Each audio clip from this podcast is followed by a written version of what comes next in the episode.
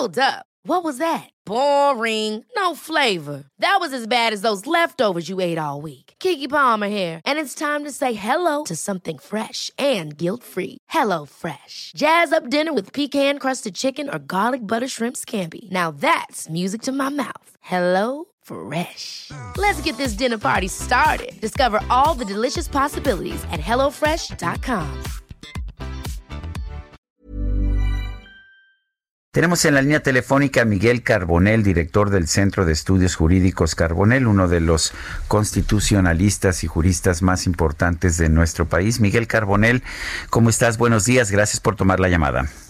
Muy buenos días, Sergio y Lupita, los saludo con mucho gusto. Igualmente, buenos días. Bueno, para empezar la pregunta, no sé si tuviste oportunidad de verla, me pareció eh, muy confusa eh, era un poco, la pregunta sencilla sería, ¿está usted de acuerdo en aplicar la ley a los expresidentes?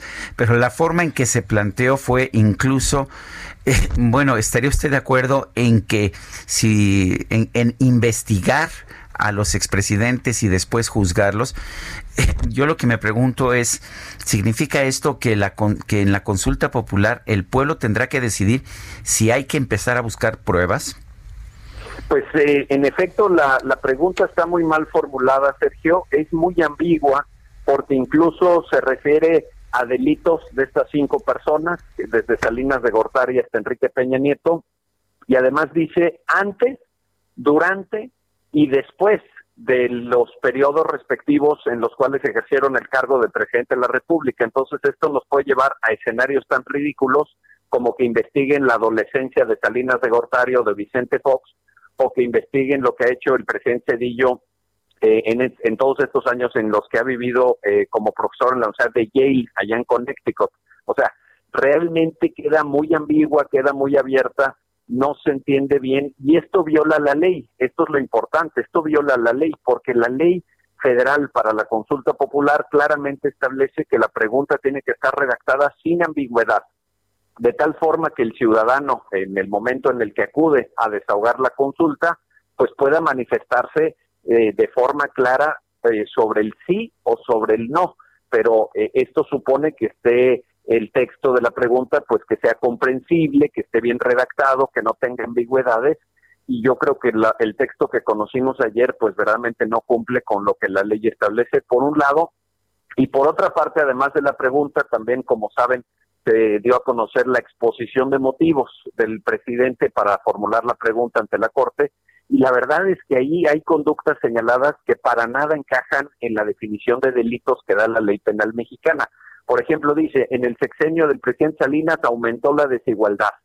Bueno, pues eso no, no, no es un delito. En el sexenio del presidente Cedillo se dieron privatizaciones, así en general, bueno, pues tampoco es un delito. O sea, realmente desde el punto de vista eh, estrictamente jurídico, yo le veo muchas, muchas debilidades al texto presentado el día de ayer por el presidente de la República. Eh, Miguel, eh, ¿hay impedimento para juzgar a los expresidentes en este momento en caso de que hubiera algún delito? Ayer escuchábamos, o bueno, más bien leíamos en Twitter al expresidente Calderón que decía, ya déjeme eh, de hostigar, ¿no? Si usted tiene algún elemento, pues vaya y presente las pruebas y entonces, pues que los jueces decidan.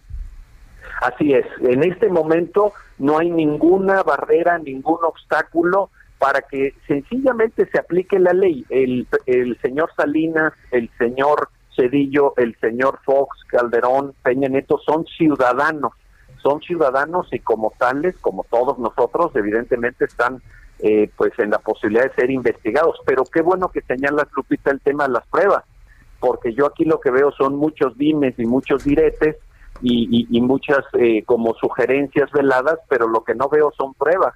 Y habría un proceso de investigación sin pruebas es muy delicado. Es muy delicado porque se afecta la presunción de inocencia y se afecta el respeto de los derechos humanos, que, que ese sí lo tenemos que reclamar para todos, sin excepción ninguna. Entonces, pues yo, yo también eh, suscribo este llamado. Si tienen pruebas, preséntenlas.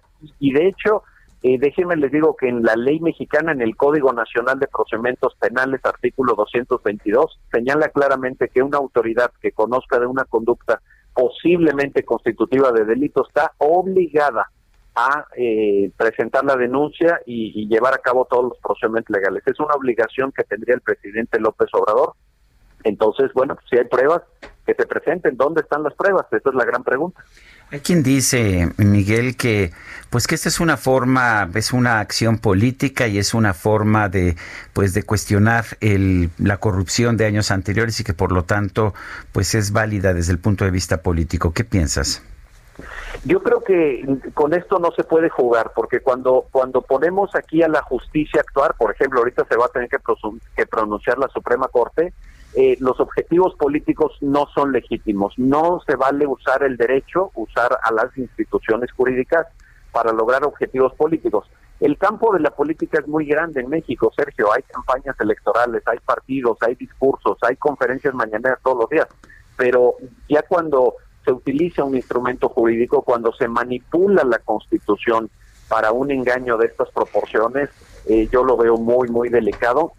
Y además porque incluso eh, eh, pronosticando un escenario donde la gente, imaginemos, la gente dice que no se investigue, que no se enjuicie a los expresidentes, pues yo hoy en, en, un artículo en el Universal pues podría sugerir que quizás estaría dando un fuero de facto eh, porque lo que se generaría es un escenario de impunidad para estas personas. Estas personas pues pueden ser investigadas y lo tienen que ser si es que hay pruebas, pero eh, creo que manipular las instituciones jurídicas con fines políticos no es sano para nadie y tampoco para el actual gobierno, por cierto. Eh, Miguel, en el caso de, de, esto que ya tiene entrada, ¿cuál es eh, la ruta? ¿Qué es lo que sigue? ¿Qué es lo que vamos a ver? Hay, hay un plazo, eh, ya se dio a conocer, pero, pero ¿cómo se evalúa?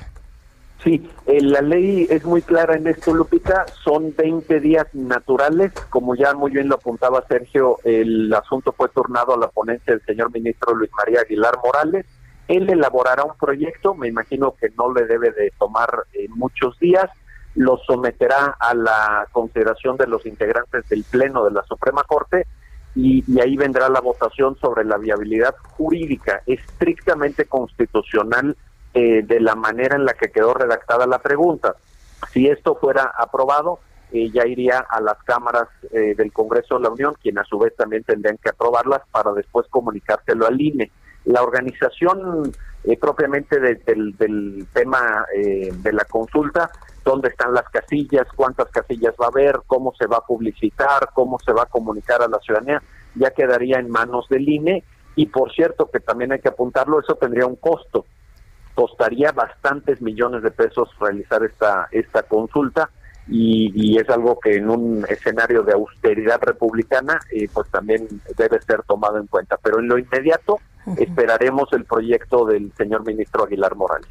Si el, si el ministro lo lo desecha, entonces ya no, por ahí no, no puede transitar. Podría ser el presidente una de sus consultas, como las que hizo en el caso del aeropuerto de la, de la planta productora de cerveza de Mexicali, ¿no? Bueno, eh, eh, eh, ahí sí, fíjate, Sergio, qué bueno que lo mencionas, porque jurídicamente, pues eso, digamos, se le llama consultas en, en la opinión pública, pero jurídicamente no tienen ningún significado, ninguna viabilidad eh, la figura como tal de, de, poner unas cuantas mesas ahí para recolectar firmas, etcétera, no jurídicamente no existe y, y tampoco puede tener ninguna trascendencia jurídica. Así que, en efecto, como muy bien señalas, si el tema eh, se atora, por decirlo así, en la Suprema Corte, eh, desde el punto de vista jurídico, hasta ahí llegaría. Ya no habría ninguna consecuencia eh, posterior. Es eh, eh, un distractor más que un tema de, de fondo, Miguel, después del, del eh, avión, de que ya la rifa ya ocurrió, ahora este es otro tema que le puede dar pues mucho espacio, mucho aire al presidente López Obrador.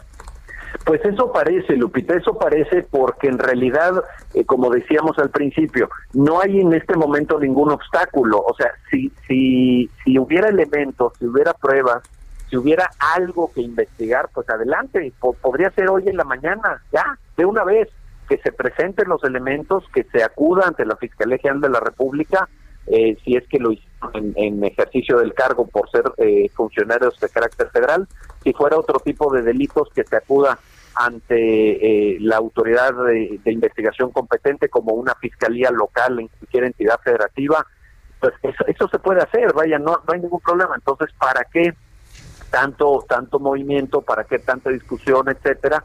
Si en realidad, eh, pues, si se quisiera hacer, se podría hacer en este mismo instante, no habría ningún obstáculo.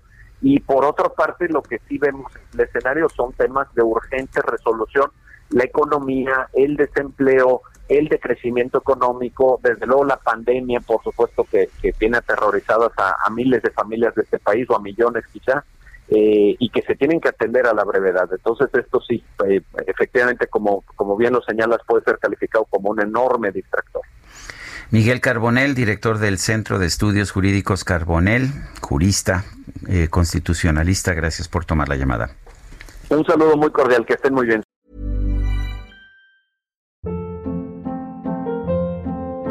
Hold up. What was that? Boring. No flavor. That was as bad as those leftovers you ate all week. Kiki Palmer here, and it's time to say hello to something fresh and guilt-free. Hello Fresh. Jazz up dinner with pecan-crusted chicken or garlic butter shrimp scampi. Now that's music to my mouth. Hello Fresh. Let's get this dinner party started. Discover all the delicious possibilities at hellofresh.com.